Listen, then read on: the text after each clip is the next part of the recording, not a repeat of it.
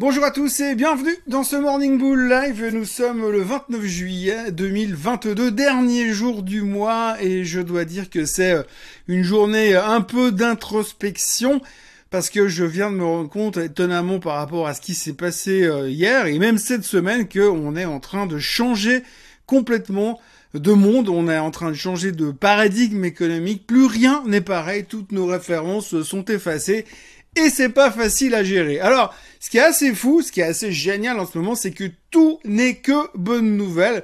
Même ce qui avant était considéré comme des mauvaises nouvelles sont devenues des bonnes nouvelles, voire des excellentes nouvelles. Tout est une question d'interprétation, sauf que c'est pas de notre interprétation qu'il s'agit, mais c'est de l'interprétation que font les gens qui nous dirigent, les gens qui dirigent l'économie. Donc aujourd'hui, on vient de nous refaire un nouveau cours magistral d'économie depuis quelques jours.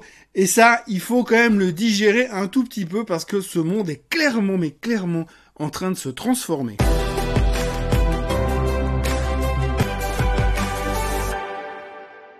Donc je vais pas trop vous parler du marché parce que visiblement ce qu'il faut comprendre par rapport à ce qui s'est passé ces derniers jours, c'est que finalement on ne va plus jamais baisser. Non, on va plus jamais baisser, c'est donc officiel parce que quoi qu'il arrive, peu importe les nouvelles qui vont nous tomber dessus ces prochains temps, on ne peut pas baisser puisque l'économie a changé, les choses se sont transformées, c'est différent, c'est pas comme avant et c'est vraiment autre chose. Oui, parce que si on regarde cette semaine, on a quand même eu une hausse de 75 basis points. C'est la deuxième à la suite. On est monté de 0 quasiment 2,5 sur les taux directeurs aux États-Unis euh, à une vitesse stratosphérique. Ok pour combattre l'inflation, parce que n'oublions jamais que l'inflation c'est mal, c'est le grand Satan, c'est le truc qu'il faut vraiment combattre. Et donc finalement cette hausse des taux était bienvenue, était salutaire. Mais quand même c'est beaucoup, hein, historiquement parlant, quand les taux ils montent comme ça à cette vitesse-là, les marchés ils aiment pas trop, les marchés actions en tous les cas. Enfin c'est comme ça que ça fonctionnait avant, dans l'ancienne économie. Mais dans la nouvelle économie aujourd'hui sous Powell et sous Yellen 2.0, eh bien c'est un tout petit peu différent puisque finalement, c'est le genre de nouvelles qui faisait baisser les marchés, eh bien ne les font plus baisser, au contraire, les font pulvériser à la hausse. Donc toutes les craintes qu'on avait avant se sont effacées gentiment cette semaine. Donc du coup, la hausse des taux de mercredi soir était salutaire. Et puis hier, on a eu les chiffres du GDP, du euh, produit intérieur brut américain. Alors on dit, on disait, excusez-moi, on disait dans l'ancienne économie, dans l'ancien monde, on disait simplement que quand vous aviez deux trimestres consécutifs de, de produit intérieur brut qui étaient en négatif, donc euh, en croissance négative, si on peut dire ça comme ça, en dessous de zéro, eh bien c'était un signal majeur de début de récession. Eh bien hier, ils ont annoncé que le GDP américain, le PIB américain, était à moins 0,9. Donc ça faisait deux trimestres de suite qu'ils étaient en baisse. Et ça, normalement, dans le monde d'avant, ça voulait plutôt dire qu'on était en récession. Sauf que maintenant, c'est pas pareil. Maintenant, c'est plus pareil parce que l'on sait que dès qu'on a deux trimestres consécutifs en négatif sur le produit intérieur brut d'un pays, ça ne veut pas dire qu'on est en récession. C'est parce qu'en fait, il y a encore d'autres nouvelles, euh, nouveaux facteurs qui entrent. Alors, en l'occurrence, Madame Yellen a parlé hier pour nous expliquer très longuement et très euh, de manière pédagogique pour nous dire que finalement oui mais d'accord normalement ça pourrait être une récession mais en fait comme la croissance est encore bonne comme le consommateur dépense toujours et qu'en plus l'emploi n'est pas en train de partir en vrille eh bien ça se passe super bien donc ça n'est pas une récession. Donc on a changé un peu la définition, ça fait quelques jours qu'on en parle. Hein. Finalement aujourd'hui, le nouveau gouvernement, le gouvernement américain en place a donc décidé que les lois économiques n'étaient plus les mêmes qu'avant, les références économiques sont différentes. Alors comme disait l'autre, eh bien c'est pas pareil parce que c'est différent. Donc du coup, eh bien euh, tout va bien. Il suffit juste d'interpréter un petit peu les lois économiques pour se dire que finalement ça peut faire que monter et ça ne peut donc plus jamais baisser. Donc lui dorénavant, hop c'est fini.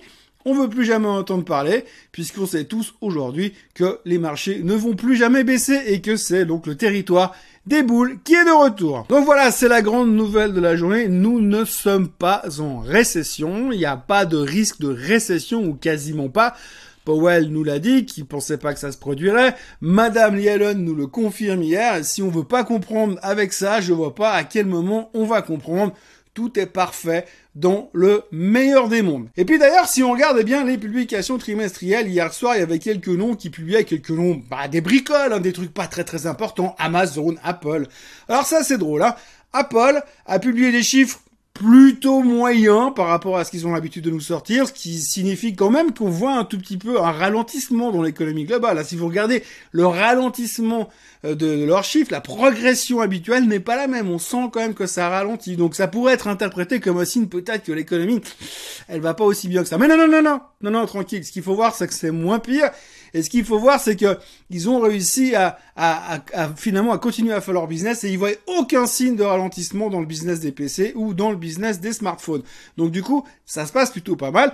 C'était une bonne nouvelle, c'était moins pire et encourageant pour la suite. Alors ils ont dit que la visibilité pour le futur était positive, ils ont dit que probablement les chaînes d'approvisionnement ça allait se régler assez rapidement.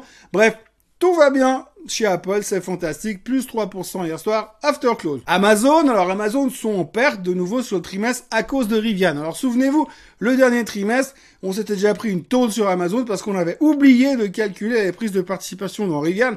Rivian qui a juste perdu 10 euh, fois sa valeur, enfin qui était divisé par 10 ces derniers temps. Donc du coup, ça a coûté un petit peu d'argent. Mais hier soir, là aussi, de nouvelles pertes à cause de Rivian, mais cette fois on savait, on s'est pas fait coincer, on était au courant.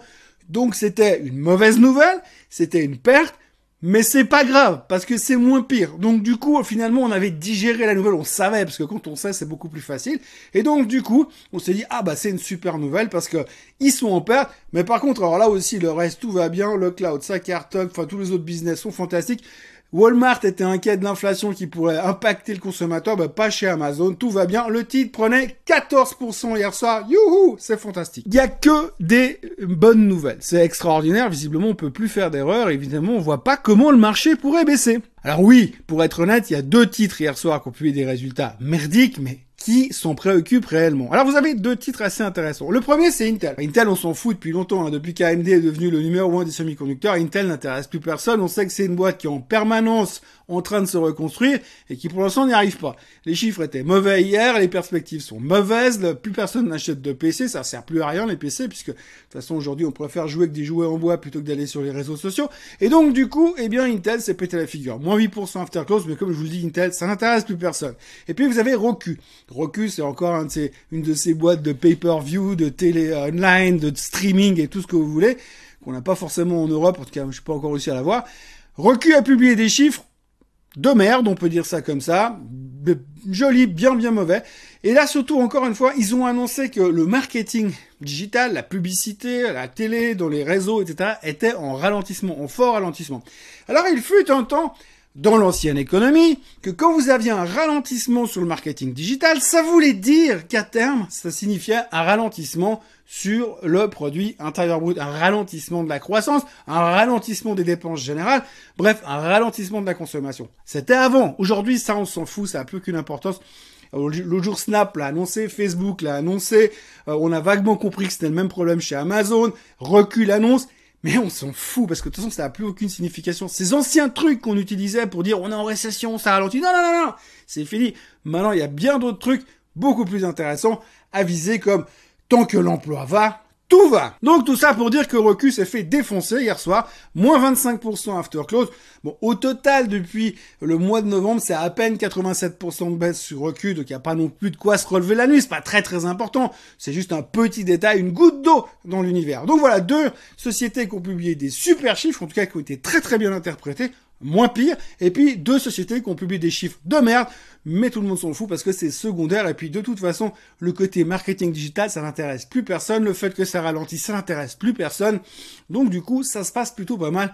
Et franchement, on vit dans une espèce de période absolument géniale, tout est fantastique. Même le pétrole, même le pétrole, hier on annonce qu'il y a une forte demande au niveau du pétrole, de la, de l'essence aux États-Unis, plus 8,5% sur la demande de l'essence aux États-Unis, et le pétrole baisse, parce qu'on parle toujours de destruction de la demande.